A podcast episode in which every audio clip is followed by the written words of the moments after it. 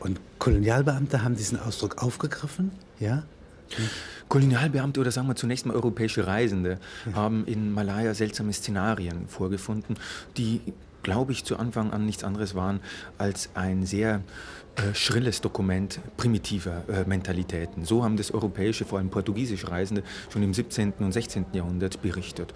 Das waren Szenarien, in denen plötzlich ähm, äh, Männer, meistens jüngere Männer, äh, äh, mit einem Mal, begleitet von dem Ruf Amok Amok ihrer Mitbewohner, losgestürzt sind und mit einem Messer in der Hand, meistens das Messer, das am Leib war oder nebenan lag, mit dem Messer in der Hand durch Ortschaften, durch Dörfer gestürzt sind und äh, sehr wahllos äh, Leute ermordet haben.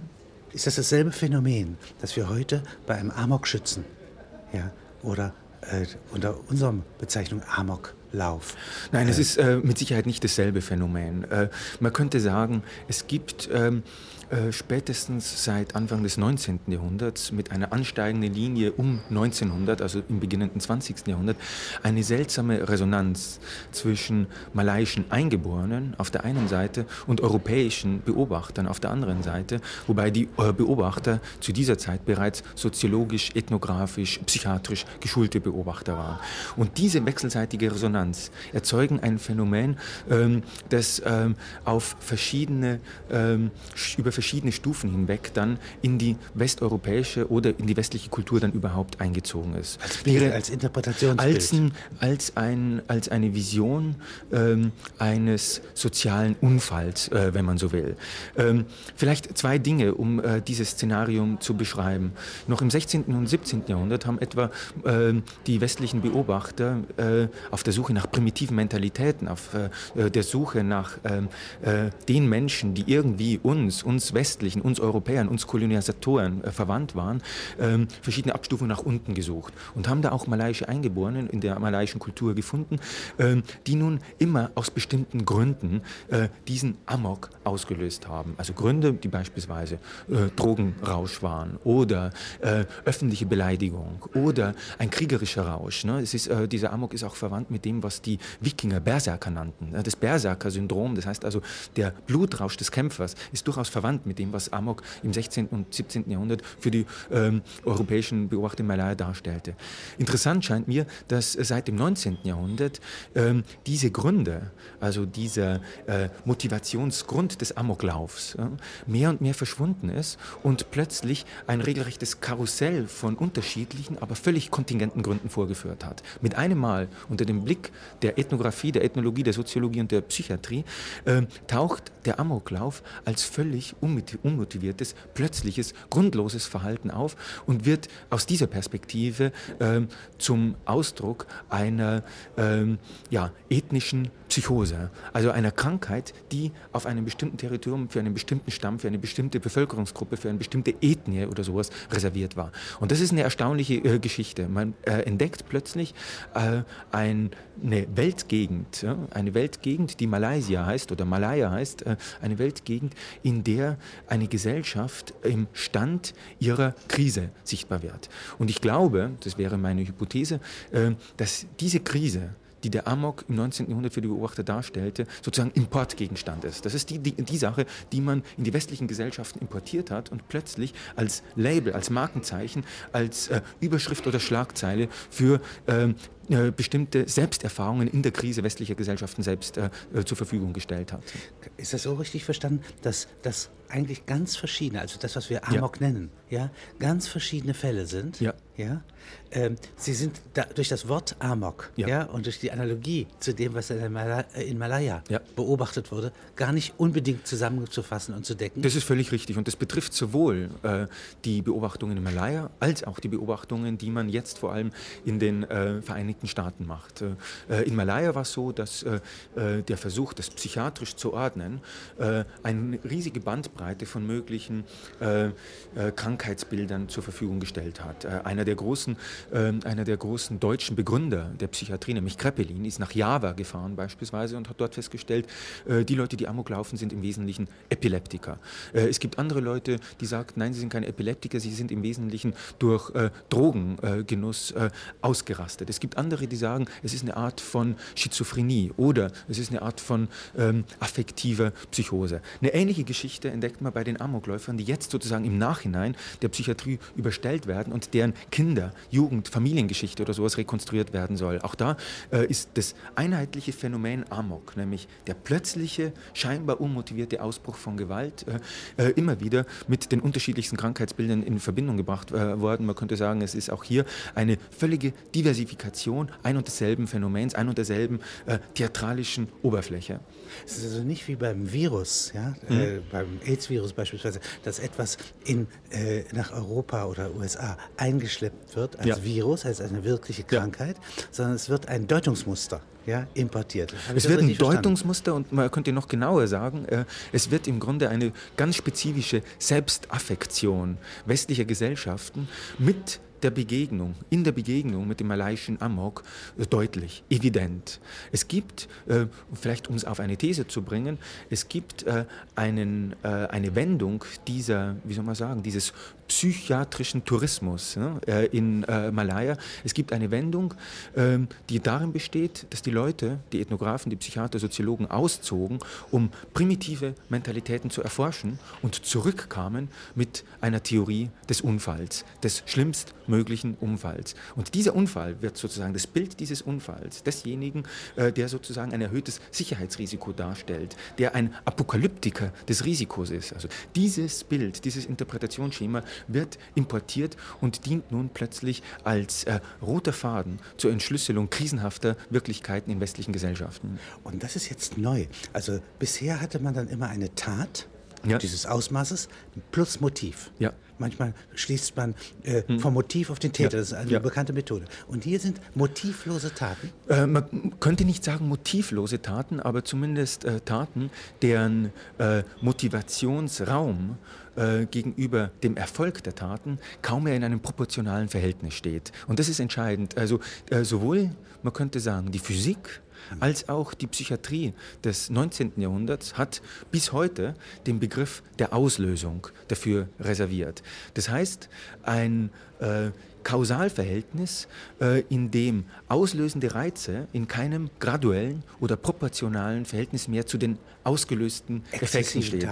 Ja, und ja. Es, gibt, äh, es gibt also Studien über die Auslösung, die die unterschiedlichsten Modelle aus der Natur, aus der Psychologie, aus der Technik miteinander in Verbindung bringen. Also ein Auslösungsphänomen beispielsweise ist die Erzeugung von Knallgas. Es genügt ein winziger Funken, um Wasserstoff und Sauerstoff zur Explosion zu bringen und Wasser zu erzeugen. Ein und anderes Zeppeline stürzen. Genau, und ja. die Zeppeline stürzen ab und die, äh, das äh, flammende Inferno sozusagen Steht ist in keinem äh, Verhältnis zu dem Winzfunken. Ist, ist, ist in diesem ja. winzigen Funken äh, äh, ja. verpuppt. es ist ganz wichtig, dass einer der, der der großen, man kann sagen, Physiker des 19. Jahrhunderts, nämlich Julius Robert Meyer, ein äh, der übrigens auch äh, längere Zeit in Asien gelebt hat, der übrigens auch längere Zeit in einer psychiatrischen Anstalt verbrachte, einen kleinen Text über... Beobachten in einer psychiatrischen Anstalt? Er war, nein, nein, er war interniert in einer psychiatrischen so, Anstalt, so, ja, ja, und kannte also wirklich das Innenleben. Er war auch, äh, er hat all diese psychiatrischen Geräte miterfahren, nämlich auch die Zwangsjacke etc., äh, dass ausgerechnet äh, dieser Mediziner und Physiker einen kleinen Text über die Auslösung schrieb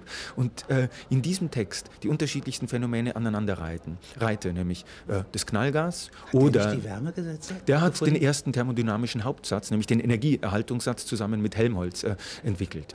Und äh, innerhalb äh, dieser Wärmelehre, innerhalb dieser Physik nahm plötzlich äh, das scheinbar akausale Modell der Auslösung eine immer größere Bedeutung an. Und interessant ist, wenn ich das noch äh, anfügen darf, äh, er hat äh, äh, die unterschiedlichsten Auslösungsbeispiele aneinandergereiht, nämlich den Funken, der Knallgas zur Entzündung bringt, der Zorn, der sich in der Raserei ähm, entlädt, das, das, Ab, ja, das erwähnt er, das Abfeuern von Schusswaffen. Er spricht auch übrigens von Vergnügen beim Abscheuen der Schusswaffen, weil es die Möglichkeit ist, mit einer kleinen Bewegung größtmögliche Effekte zu erzeugen. Und er geht sogar so weit zu sagen, hätten wir, hätten wir die Möglichkeit, die Welt wie ein mit Dynamit gefülltes Gefäß in die Luft zu sprengen, es gäbe zu jeder Zeit Leute, die bereit wären, unter Selbstaufgabe die Welt in unsere schöne Welt, in das Universum zu zersprengen.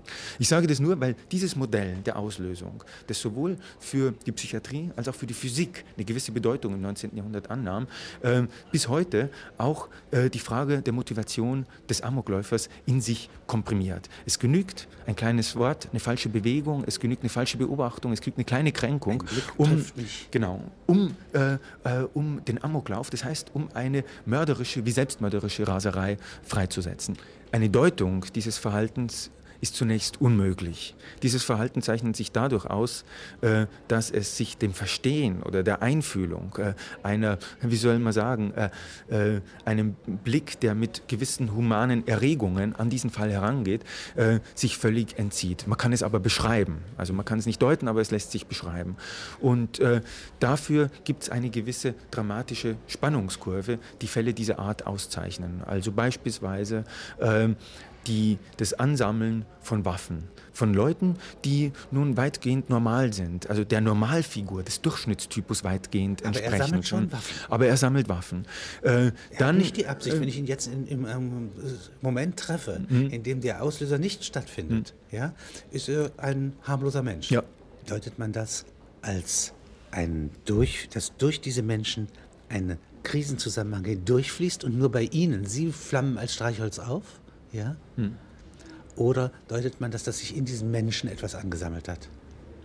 Also ich denke, es gibt zunächst mal zwei äh, ganz unterschiedliche und konträre äh, Verhaltensweisen gegenüber den Amokläufern. Ähm, die eine Verhaltensweise ist wirklich die der Deutung und man könnte auch sagen die der Einfühlung. Ja. Das sind die Perspektiven, letztlich therapeutischen Perspektiven auf den Amokläufern, äh, der versucht, äh, plausible Geschichten bis zum Augenblick der Tat zu erzählen. Das sind Geschichten von überstarker Mutterbindung oder das sind Geschichten von lange angesammelten Kränkungen. Das sind Geschichten von Waffennarren, die in irgendeiner Form äh, gegen die Gesellschaft aufgerüstet haben. Das ist die eine Seite. Und die andere Seite, und da würde ich sagen, das ist die, die sich der Deutung und ebenso der der Einfühlung äh, widersetzt. Die ist eine, die aus der Nachträglichkeit nur Motivationslücken, Motivationsbrüche, Akausalitäten feststellen kann und äh, für die dann der Amokläufer selbst, eine Tat und der Exzess dieser Gewalt eine fast nur noch statistische Evidenz bekommt. Der Kreuzungspunkt beider Blickweisen, nämlich der familiengeschichtlichen, krankheitsgeschichtlichen Einfühlung auf der einen Seite und äh, der Rekonstruktion einer nahezu statistisch erfassbaren Situation, sehr viele Opfer, Wahl der Waffen, äh, Ort äh, des Verbrechens etc. Der Kreuzungspunkt dieser beiden Geschichten ist, äh, und das glaube ich macht das Böse des Amokläufers aus, ist ein äh, Ausbruch radikaler Feindschaft. Der Amokläufer taucht auf äh, in seiner komplizierten und womöglich lückenhaften Motivation, in der Wahllosigkeit äh, seiner Gewalt äh, und letztlich auch in der gedoppelten ähm, äh, Verteilung von Bewusstlosigkeit und rationaler Planung äh, seines äh, Unternehmens, taucht auf als das, was man Gesellschaftsfeind nennen könnte. Er ist der Feind par excellence und zwar ein Feind in dieser radikalen und unnachgiebigen, man könnte auch sagen unmittelbaren Weise, dass er den Unterschied von Tätern und Opfern, Schuldigen und Unschuldigen, Beteiligten und Unbeteiligten nicht mehr macht. Er löscht die Differenz, den Unterschied der Verantwortlichkeit, der Schuld. Äh, die eine außer Kontrolle geratene Maschine. Äh, die Schlagzeilen zum Amokläufer sagen immer, es ist wie eine äh, entgleiste Lokomotive auf voller Fahrt oder so. Ne? Es ist immer ein Apparat, der sich an einem entscheidenden Punkt über Auslösung in Gang gesetzt hat und nicht mehr abgestellt wird, bis er sich selbst erschöpft hat oder von außen erschöpft, das heißt letztlich erschossen wurde. Wenn Sie jetzt mal Michael Kollas nehmen, in der Deutung von hm? Kleist, ja, äh, wie würden Sie das erzählen?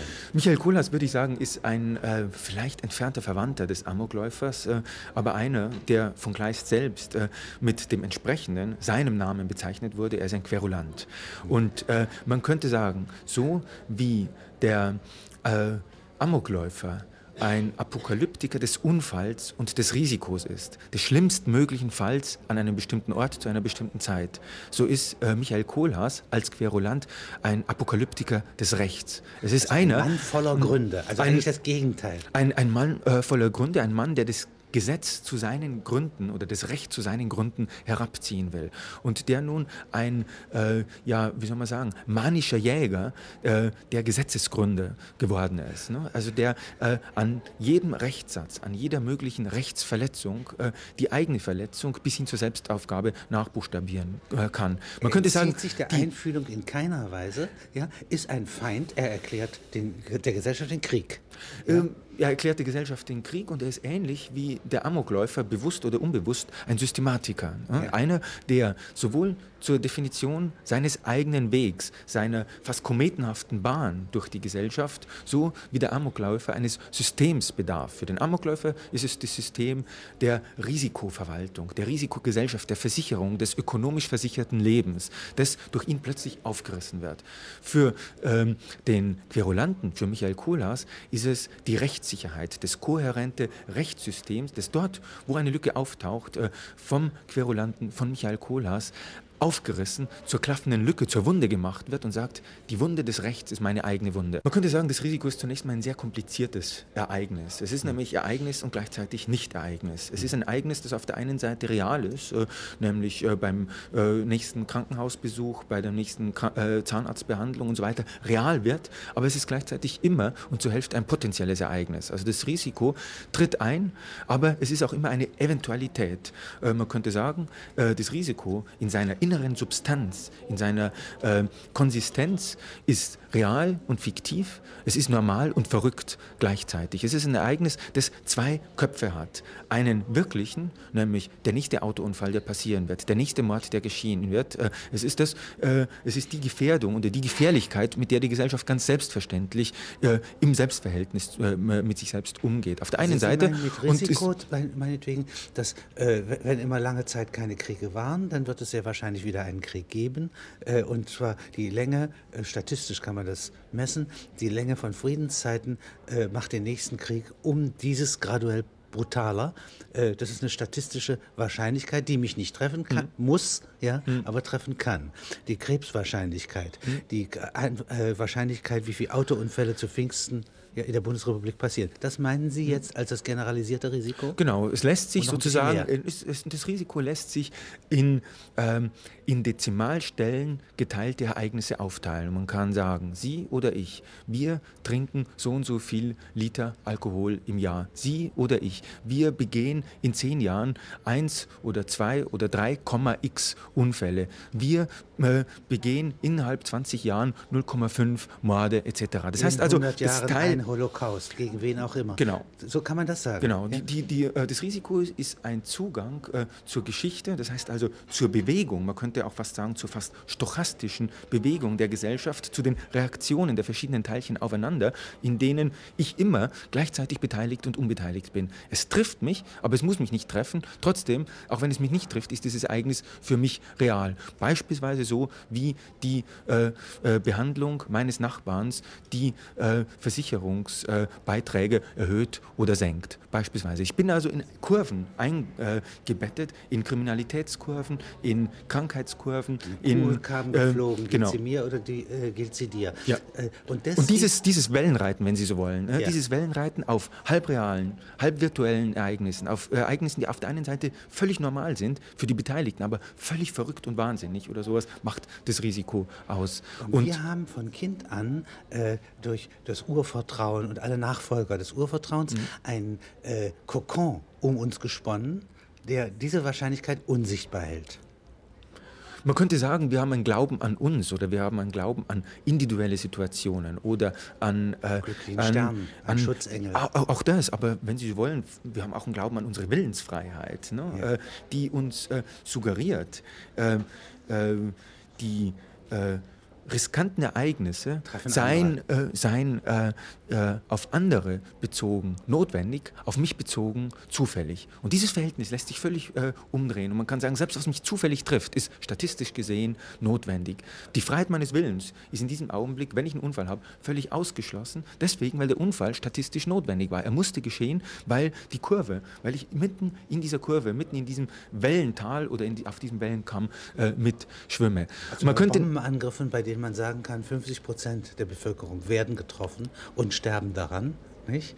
Äh, da nimmt sogar dieser Kokon zu. Ja? Das heißt, ich glaube doch, noch etwas bewirken zu können. Durch Flucht, Vorkehrungen, besseren Keller, äh, indem ich mich in gute Gesellschaft begebe. Also tausend mhm. Ausflüchte und die Fähigkeit, äh, in dieser Weise äh, mein Sicherheitssystem wiederherzustellen auf Gegenseitigkeit, die Assekuranz herzustellen, mhm. ja, nimmt in Gefahrenfällen zu. Das ist eine menschliche Begabung, kann man das sagen? Das kann man sagen. Das äh, wäre mit dem Begriff der Prävention einigermaßen äh, äh, gut beschrieben. Und Interessant, auch der Einfühlung in meine eigene Sicherheit. Äh, ja, ich, würd, ich, würde nur, ich würde schon darauf bestehen, dass es hier also bezüglich des Risikos äh, und bezüglich auch der Virtualität des Risikos, ne, äh, die Grenze der Einfühlung sehr schnell erreicht ist. Ich kann mich in Nicht-Ereignisse, ich kann mich auch in Ereignisse, die andere betreffen, ich kann mich in Ereignisse, die äh, in zwei Wochen oder in fünf Jahren passieren, nicht einfühlen. Gleichzeitig sind aber gerade diese Ereignisse für mich im Augenblick real, unmittelbar, betreffen sozusagen die Choreografie meiner eigenen sozialen Bewegungen. Und das gibt natürlich eine interessante und man könnte könnte fast sagen, schneidende Verdoppelung unserer Wirklichkeit. Unsere Wirklichkeit, und das ist ein Weg, der zum Amokläufer zurückführt, unsere Wirklichkeit zeigt sich aus der Perspektive des Risikos äh, von zwei Seiten, die scharf voneinander getrennt sind und eng miteinander zusammenhängen. Nämlich auf der einen Seite äh, die durch die Risikosteuerung geleistete Absicherung unserer Wirklichkeit, die äh, bestimmte öffentliche Räume erzeugt. Das Einkaufszentrum, die Schule, äh, die Universität befriedete Räume. Also die Risikoabsicherung erzeugt befriedete Räume. Und gleichzeitig sind genau dieselben äh, Räume diejenigen, äh, in denen plötzlich der Unfall, das Böse, die Gewalt, äh, der Schrecken oder sowas hervorbrechen kann. Also diese Doppeldeutigkeit und diese Doppeldeutigkeit von einer äh, befriedeten, weitläufig befriedeten Gesellschaft auf der einen Seite, von befriedeten Räumen, von einer äh, Theatralik der Ruhe, der Abwicklung, der Schadensabwicklung äh, getragenen ähm, äh, Topografie auf der einen Seite und das plötzliche aus der Latenz hervorbrechende Gewaltpotenzial äh, kennzeichnet auf der einen Seite unseren Zugang zum Risiko und kennzeichnet auf der anderen Seite die dramatische Konstellation, aus der der Amokläufer hervortritt. Die Räume, die der Amokläufer aufsucht, sind befriedete Räume. Ist das Familienidyll, ist die Schule, wie in Schottland beispielsweise, ist das Ferienzentrum, wie in Australien, ähm, ist die Universität, wie in Texas beispielsweise. Überall äh, sucht die äh, äh, treffsichere Genauigkeit und die hohe Beliebigkeit äh, des, der Gewalt des Amokläufers genau diese Räume, aus denen äh, die Theatralität seiner Gewalt äh, eine, ähm, eine Landschaft der Verwüstung herstellt. Theatralität seiner Gewalt. Ja. Äh, er, er, wendet ja seine Gewalt an auf Menschen, die er nicht kennt. Hm? Das ist typisch. Ich würde sagen, es wäre eine idealtypische Definition des Amokläufers, dass er, äh, dass die potenziellen und realen Opfer äh, im Wesentlichen dadurch definiert und bestimmt sind, dass sie in keinem Bezug zu ihm stehen, dass sie Passanten sind, unbeteiligte Zuschauer etc. Wenn er nun während des Tatverlaufs auf jemanden trifft, den er gut kennt, es gibt seltsame Geschichten, jetzt weniger äh, aus äh, den äh, Amokläufen, die sogenannten Amokläufe, vor allem aus den Vereinigten Staaten. Es gibt Geschichten um die Jahrhundertwende äh, aus Malaya wiederum, wo äh, diese äh, Verdoppelung von Bekanntheit und völliger vom völligen Unbeteiligtsein auf den Punkt gebracht wird. Es wird von einem Amokläufer etwa ähm, äh, berichtet, der mordend durch ein Dorf gelaufen ist, auf, am Ende der Dorfstraße von einem Freund angehalten wird. der Freund sagt zu ihm, äh, was machst du denn da? Äh, hör doch auf, du kennst mich. Und der Amokläufer sagt in dieser eigenartigen Verdoppelung, ich kenne dich wohl, aber mein Speer kennt dich nicht. Das heißt also, es gibt die Situation der persönlichen äh, wechselseitigen Einfühlung auf der anderen Seite. Und es gibt den Bruch mit dieser Einfühlung, nämlich dass selbst die Waffe nicht mehr fähig ist, sich in das Opfer einzufühlen. Selbst die Waffe ist sozusagen noch unmenschlicher als eine Waffe selbst geworden, weil sie den persönlichen Kontakt gar nicht mehr herstellen kann. Der Amokläufer ist jemand, der alle Menschen kennt, sich in alle einfühlen kann, aber im Augenblick, im entscheidenden Augenblick seiner Tat, meine Waffe, mein Schuss, mein Gewehr, mein Maschinengewehr, mein Speer, mein Messer kennt dich nicht. Sich wie eine Person. Ja? Verselbstständigt also sich äh, wie eine, würde nicht sagen wie eine Person, sondern wie ein aus der äh, Person herausgeborenes Projektil. Also etwas, was äh, mich äh, in dem Augenblick der Tat abpersonal macht, äh, projektilartig aus Blei gegossen, wenn Sie so wollen. Es gibt ja äh, im Sacco de Roma, also der Zerstörung Roms hm. durch Kriegerscharen in der Zeit Karls V., ja. ähm, gibt es immer wieder den Militär, einen ganz speziellen militärischen Exzess. Hm. Die Kriegerscharen sind nicht mehr zu halten. Ja? Äh, sie morden, sie, äh, und zwar wiederum graduell in keinem Verhältnis hm. äh, zu dem, äh, was Beute machen bedeutet, was jetzt Kriegsziele wäre oder und so weiter. Das ist ein Brand von Magdeburg auch, hm. der Grund, warum die Stadt abbrennt. Äh, äh man spricht auch im Zweiten Weltkrieg von äh, Panzerführern, die wie Wahnsinnige, ja, diesmal ohne zu wissen, wo ihr die eigenen Leute sind und wo der Feind überhaupt ist, ja, hm. voranfahren. Diese Art von Bewusstlosigkeit, ja, äh, hat die eine Verwandtschaft damit?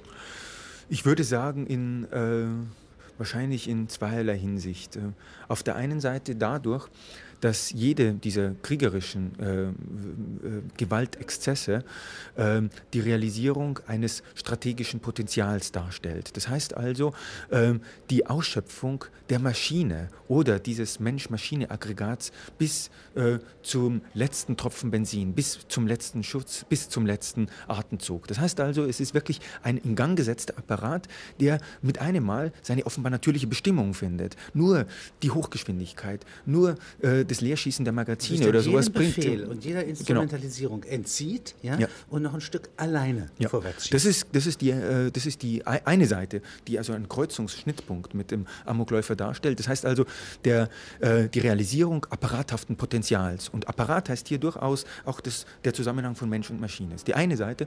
Und die andere ähm, äh, Verbindung zum Amoklauf ähm, äh, könnte darin bestehen, dass diese Exzesse von Gewalt ähm, auch eine sehr seltsame Kausalität vorführen, die man vielleicht mit dem Begriff der Kettenreaktion äh, beschreiben könnte. Das heißt also ein Anstoß, der sich über verschiedene Elemente, Glieder und so weiter hinweg fortsetzt und ein flächendeckende Kausali äh, kausales Zusammenwirken der unterschiedlichsten Zerstörungseinheiten garantiert. Also diese beiden Dinge, auf der einen Seite die Realisierung äh, technischen, apparathaften Potenzials bis zur Erschöpfung aller Energien auf der einen Seite und auf der anderen Seite die durch Kleinigkeiten ausgelösten Kettenreaktionen, die zu panischen oder äh, aggressiven oder ähm, äh, im weitesten Sinne gewalthaften äh, Massenreaktionen äh, führt, sind äh, zwei Dinge, die der Amokläufer quasi in Persona vereinigt. Wenn Sie nochmal das Stichwort Panik ja. erläutern. Es gibt ja ganz, äh, also Fälle, in denen sozusagen das Ich ausgeschaltet wird und große Menschenmengen ja, hm. ähm, von Panik ergriffen, ja, äh, wie eine Naturgewalt ja, in Bewegung geraten. Ja. Die Massenflucht, ja, äh, die, äh, ja, eigentlich, ich brauche Ihnen Panik nicht zu beschreiben. Hm. Ja? Ähm, wie ist die eigentlich zu verstehen? Auch hier würde ich, würde ich wiederum sagen, es gibt nicht sehr viel zu verstehen dabei. Auch hier gibt es wiederum ähm, äh, eine vielleicht exaktere Form der Beschreibung, äh, die äh, in der Hinsicht vielleicht auch von der Physik oder sowas äh, geliefert wird. Äh, die panische Reaktion ist eine, die alle möglichen Dämpfungen, dazu gehört die Einfühlung, dazu gehört das Verstehen, dazu gehört auch irgendwo äh, also Kommunikation unterbrochen wird und es entsteht eine quasi physikalische Reaktion von Teilchen untereinander, die eine Potenzierung äh, oder noch genauer gesagt eine Realisierung des Energiepotenzials genau dieser Menge darstellt. Man könnte das äh, mit dem Unterschied von äh, Einfühlung und elementarer Mimesis erklären. Die Einfühlung ist noch eine, die verstehende Subjekte, ne, kommunizierende Subjekte miteinander teilt und, genau. Äh, und partialisiert und dadurch können sie nicht in einer Richtung in Gang kommen. Äh, ja. Und äh, Entzifferungsleistungen in weiterster Hinsicht. Das heißt also, überall dort, wo verstanden, wo eingefühlt wird, gibt es die Möglichkeit, Möglichkeit des Missverständnisses, das heißt die Möglichkeit einer anderen Direktive und noch wörtlicher formuliert einer anderen Richtung. Während wo dieses System der Einfühlung oder dieses System des Verstehens kollabiert oder implodiert, gibt es nur noch eine Richtung. Das heißt also, es gibt kein Verstehen mehr. Es gibt auch nicht mehr Leute, die äh, mit unterschiedlichen Armen in unterschiedliche Richtungen gestikulieren, sondern es gibt eine äh, einzige Richtung. Und das ist ein fast nur noch physikalisch oder auch fast nur noch ähm, statistisch beschreibbares Phänomen. Interessant übrigens, dass äh, die äh, Psychiater um die Jahrhundertwende eben beispielsweise den malaiischen Amokläufer als Beispiel dafür verstanden haben, wie im Westen die Masse reagiert. Man könnte sagen, es gibt ein Individuum, das für sich allein genommen so statistisch, so physikalisch, äh, so äh, impulsiv reagiert, wie im Westen nur die Masse in ihrem größeren Zusammenhang. Also, Weil der also Abbau der Einfühlung ja, ja. Äh, nur möglich ist in der Masse zunächst, denken ja. Sie. Nicht? Und es erweist sich, immer mehr, dass es auch anders möglich ist, ja, dass man die Masse nicht braucht. Das ist der Amokschütze. Ja. Es ist sozusagen eine, eine Reaktion des engen Kontakts, äh, eine äh, Auslöschung äh, von Differenzen, eine Herstellung von Unterschiedslosigkeit. Das heißt, mit der Frage oder der Schlagzeile überschrieben, wie kann ein einzelnes Individuum statistisch reagieren oder wie kann es sich statistisch Aufladen, zu sich selbst äh, verhalten? Was für Arten des Bösen gibt es? Ja, zunächst mal müsste man sagen, dass das Böse, also auch dieses äh, bis hin zum Spiegel pathetisch überhöhte Böse, natürlich erst zu einem Zeitpunkt auftreten kann, ähm, wo äh, seine äh, äh, Protagonisten im Grunde sehr durchschnittliche Figuren geworden sind. Also man könnte sagen, der große Verbrecher taucht in der Geschichte erst dann auf, als er zu einem kleinen De Delinquenten geworden ist, den die Kriminologie oder die Psychiatrie bereits irgendwie behandelt ist. Oder das Böse des Unwetters, ne, als wirklich als Vision des Böses, taucht zum Zeitpunkt auf, wo Blitzableiter erfunden sind und äh, der Blitz eigentlich selbst nichts Böses mehr sein soll.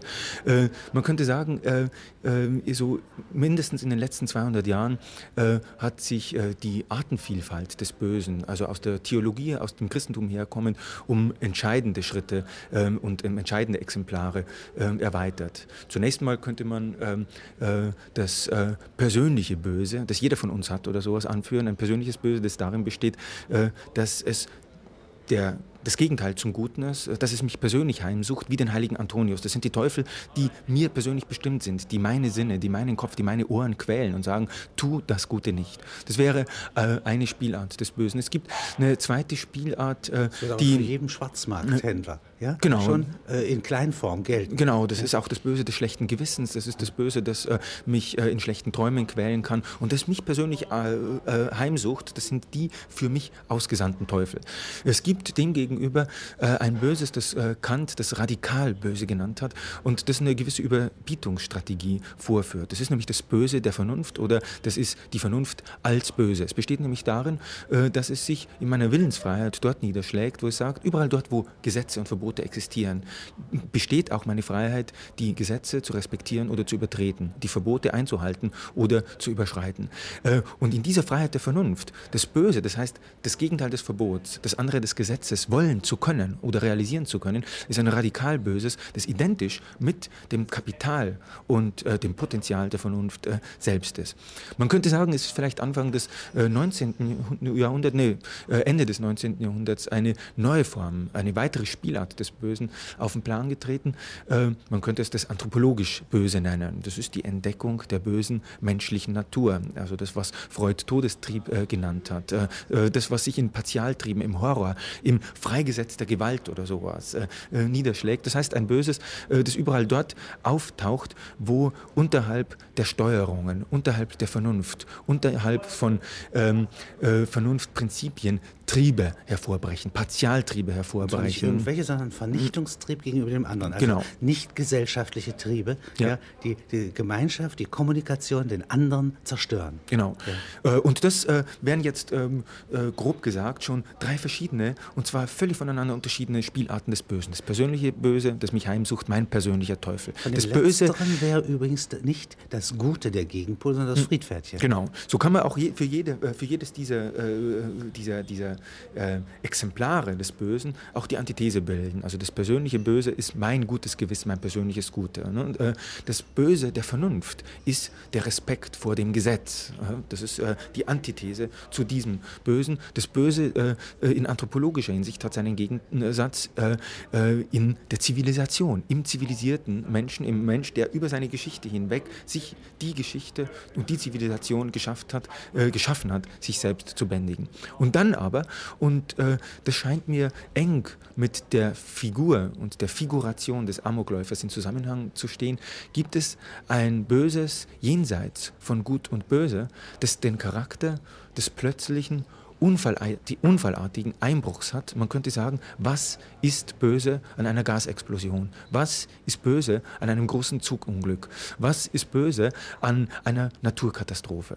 Äh, Wenn der Mensch in dieser Form wie eine Gasexplosion explodiert, wie eine Lokomotive losfährt, ja, ja. mit allen seinen menschlichen Fähigkeiten, aber ohne den menschlichen Willen. Hm. Das heißt, ein Böses, das ohne Widerpart auftritt, denn der Gegenteil äh, zum Unfall ist nur seine Nichtexistenz auf der einen Seite und ein Böses, das in einer gewissen Grundlosigkeit existiert, denn äh, der äh, ähm, Gasometer, der explodiert, hatte keinen bösen Willen, so wie äh, der Zug, der entgleiste, keinen bösen Willen hat.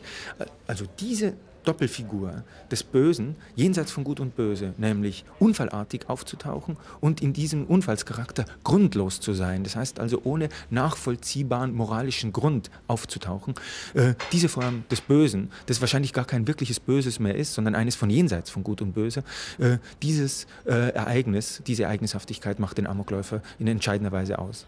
Die These wäre, äh, es sind Gesellschaften, in denen das Leben in Totalität, das biologische, psychologische, soziale Leben äh, zentralen und ausgebreiteten Institutionen der Verwaltung unterstellt ist. Das heißt, Leben ist nur als verwaltetes Leben erhältlich. Ich kann leben nur als ein sozial gesteuertes Individuum. Das heißt, die Gesellschaft ist vollgesogen von Leben, von Lebensenergie, vom biologischen Leben und genau gegen dieses versicherte, verwaltete, ökonomisch gesteuerte Leben tritt der Amokläufer als radikaler Feind auf. Er ist als einer Lebenshasser und er schießt auf alles, was sich bewegt. Ein, der, Amokläufer, der Amokläufer hat eine innere Dramaturgie, würde ich sagen, die darin besteht, das Leben zu vernichten, den Fernseher aber abzuschalten. Er hat eine innere Dramaturgie, die wahllos Individuen vernichtet, aber die Tür hinter sich schließt. Der Amokläufer ist einer, dessen letzte Differenz, dessen letzte Diskriminierung nur den Unterschied zwischen menschlichem Leben und Nichtleben macht und nur das menschliche Leben ist Gegenstand seiner Schonungslosigkeit. Also äh, der Amokläufer entsteht aus einer historischen Situation, denke ich, die die Feindschaft zum Leben als eine neue Form der Feindschaft überhaupt situieren kann. Und das ist die Feindschaft, die sich auf das verwaltete, auf das total verwaltete Leben in einer gewissen Weise bezieht. Das Ausfließen, das Leben aus dem Amokläufer selbst ist Teil seiner Geschichte. Deswegen lässt sie sich sehr selten positiv beschreiben. Deswegen ist der Amokläufer dort, wo er überhaupt äh, in Erklärungszusammenhänge nachträglich eintritt, immer einer, von dem gesagt wird, äh, er ist kontaktscheu, äh, er hat wenig erlebt, er leidet unter Erfahrungsverlust, womöglich auch unter Kontaktverlust. Das heißt, eine, ein wie äh, ein offenes Gefäß, äh, aus dem das Leben schrittweise, äh, stufenweise ausgeflossen ist. Also dieser Zusammenhang von äh, Selbstentleerung des Lebens und Lebensfeindschaft äh, spitzt sich im Amokläufer zu, äh, immer aber, und das ist, ist, ist der, der, der wesentliche, die, die, wesentliche Konfliktstellung, immer aber das Leben nicht als Entfesselung vitaler Gewalten oder sowas begriffen, sondern als das Leben, mit dem wir hier alltäglich zu tun haben. Also ein Leben, das äh, mit Geburten und Todesraten exakt beschrieben ist. Ein Leben, das mit Gesundheitsvorsorge exakt gesteuert ist. Ein Leben, das mit bestimmten Zukunftskalkulationen, Rentenversicherung etc. genau äh, äh, ent entworfen ist. Das heißt, kann man sagen, dass also eine gesellschaftliche Erosion, ja, die jetzt wieder so Einsiedler äh, mhm. wieder äh, den Menschen außerhalb der Gesellschaft, mitten in der Gesellschaft erzeugt? Ähm, würde ich eigentlich nicht sagen. Ich würde sagen, äh, das Leben demgegenüber der Amokläufer als Feind auftritt, hat bereits einen sehr, ähm, einen sehr verstörenden Doppelaspekt. Es ist nämlich auf der einen Seite vitale Potenz, Kapital, so wie das Leben natürlich Kapital für Versicherungen ist. Lebensversicherungen leben vom Leben. Das ist die eine Seite. Auf der anderen Seite ist eben dieses selbe Leben natürlich auch das soziale Übel par excellence. Äh, dieses Leben ist eines, das nur deswegen versichert werden kann, weil es in einer gewissen Weise ein Übel darstellt. Leben ist beides. Vitale Potenz und Risiko gleichzeitig. Und man könnte sagen, die letzte äh, Bildschärfe, die der Amokläufer herstellt, ist genau äh, die äh, des Leben als Kapital und als gleichmäßig verteiltes Übel sichtbar zu machen. Und wollte man ihn in eine Erklärungssituation zurückbringen, wollte man, ihn die, Ein wollte man die Einfühlung ihm gegenüber noch einmal herstellen, dann müsste man sagen, er hat den Punkt ausgemacht, wo einzig die größtmögliche Feindschaft gegenüber diesem verwalteten Leben und das heißt gegenüber diesen Instanzen der Verwaltung herstellbar ist. Also ist der Feind, der den empfindlichsten Punkt, aber gleichzeitig auch den Punkt, an dem diese Gesellschaft Gesellschaft am perfektesten funktionieren, äh, seismografisch entdeckt hat. Und das ist die Feindschaft gegen äh, das Leben, das ist die unterschiedslose Feindschaft gegen jede mögliche Verwirklichung, jedes mögliche Exemplar dieses sozialen Lebens.